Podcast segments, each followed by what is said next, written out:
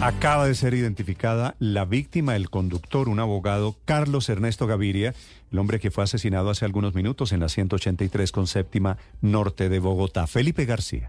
Sí, señor Néstor, y las autoridades acaban de anunciar una recompensa de hasta 10 millones de pesos por información que permita identificar y capturar cuanto antes a los sicarios que acabaron con la vida de este señor y pues que ayuden también a determinar qué fue lo que pasó con este menor de 14 años que murió en este punto del norte de la ciudad. Nos acompaña en este momento el coronel Javier Gallego de la Policía Metropolitana de Bogotá. Coronel, cuéntenos qué se sabe hasta el momento.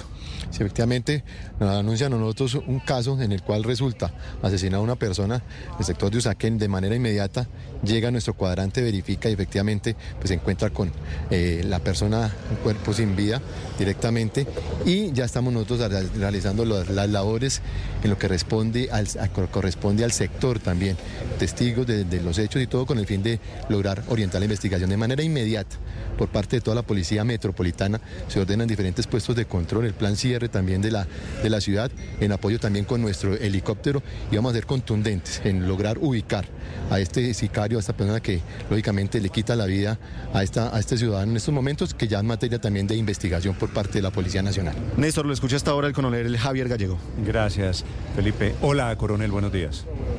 Buenos días, Néstor. Coronel, ¿el niño que iba dentro del vehículo, el niño de 14 años, es el hijo del conductor?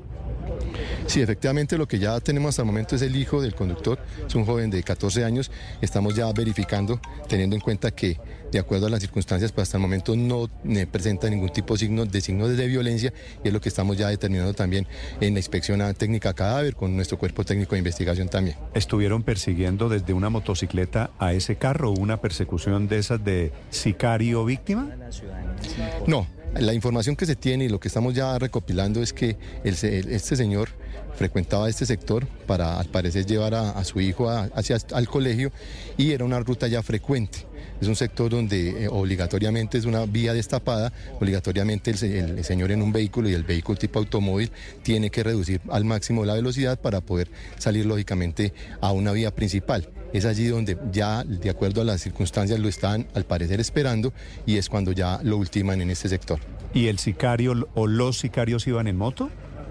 Si ya la información que se, obtiene, efectivamente había una persona esperándola posterior al sector de la, de la calle, atravesando ya prácticamente la calle, y eh, lo estaba esperando una motocicleta. Este individuo, este sicario, comete el hecho y posterior a esto sale y prácticamente lo espera una motocicleta. Coronel, si el niño no tiene signos de violencia, ¿cómo murió el niño?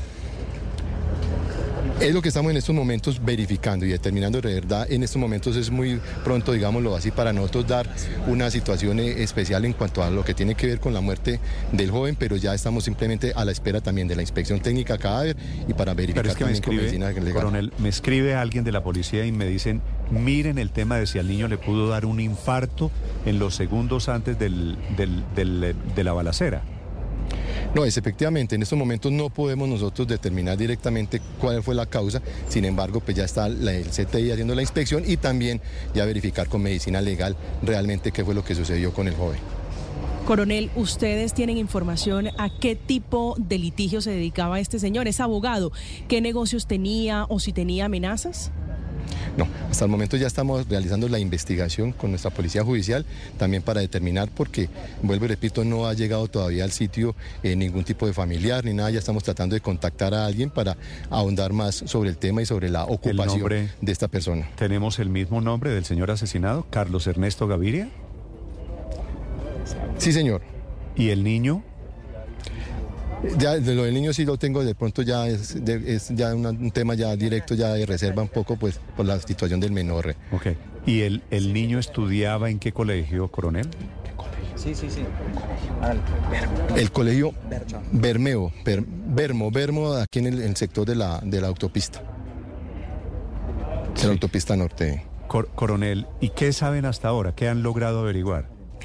No, hasta el momento lo que estamos verificando, teniendo en cuenta que ya le están, de acuerdo a eso, le están realizando un seguimiento, teniendo en cuenta que era un sector que él frecuentaba para siempre coger la ruta para llevar a, su niño al colegio. Es lo que ya estamos verificando también. Coronel, la información preliminar habla de una de un sicario o de dos personas que habrían participado en el atentado. No, estamos hablando de una motocicleta que estaba esperando una- un conductor de su motocicleta y él y otra persona. Estamos hablando de dos personas que participaron de acuerdo a lo que estamos ya haciendo en el terre- en terreno este tema. Sí. Evidentemente el Ya, vehículo sí, no era señor. blindado. Ya, no, el vehículo no era blindado, un vehículo de, de gama alta, estamos ya pendientes de eso. De pronto les pido el favor que ya estamos haciendo aquí una, Sí, una- lo un dejo, tema vale, especial vale. para revisar el tema Ricardo, también lo con la lo dejamos atender. Muchas gracias. Listo, Por señor. supuesto, gracias, coronel Gallego, al frente de la investigación de la policía. Una verdadera tragedia, no solo asesinado este abogado, repito su nombre, Sí. Carlos Ernesto Gaviria, sino el niño de 14 años que iba dentro del vehículo. Ahora tendrán que encontrar la investigación a esa muerte del niño si no tiene, si no tiene signos de violencia.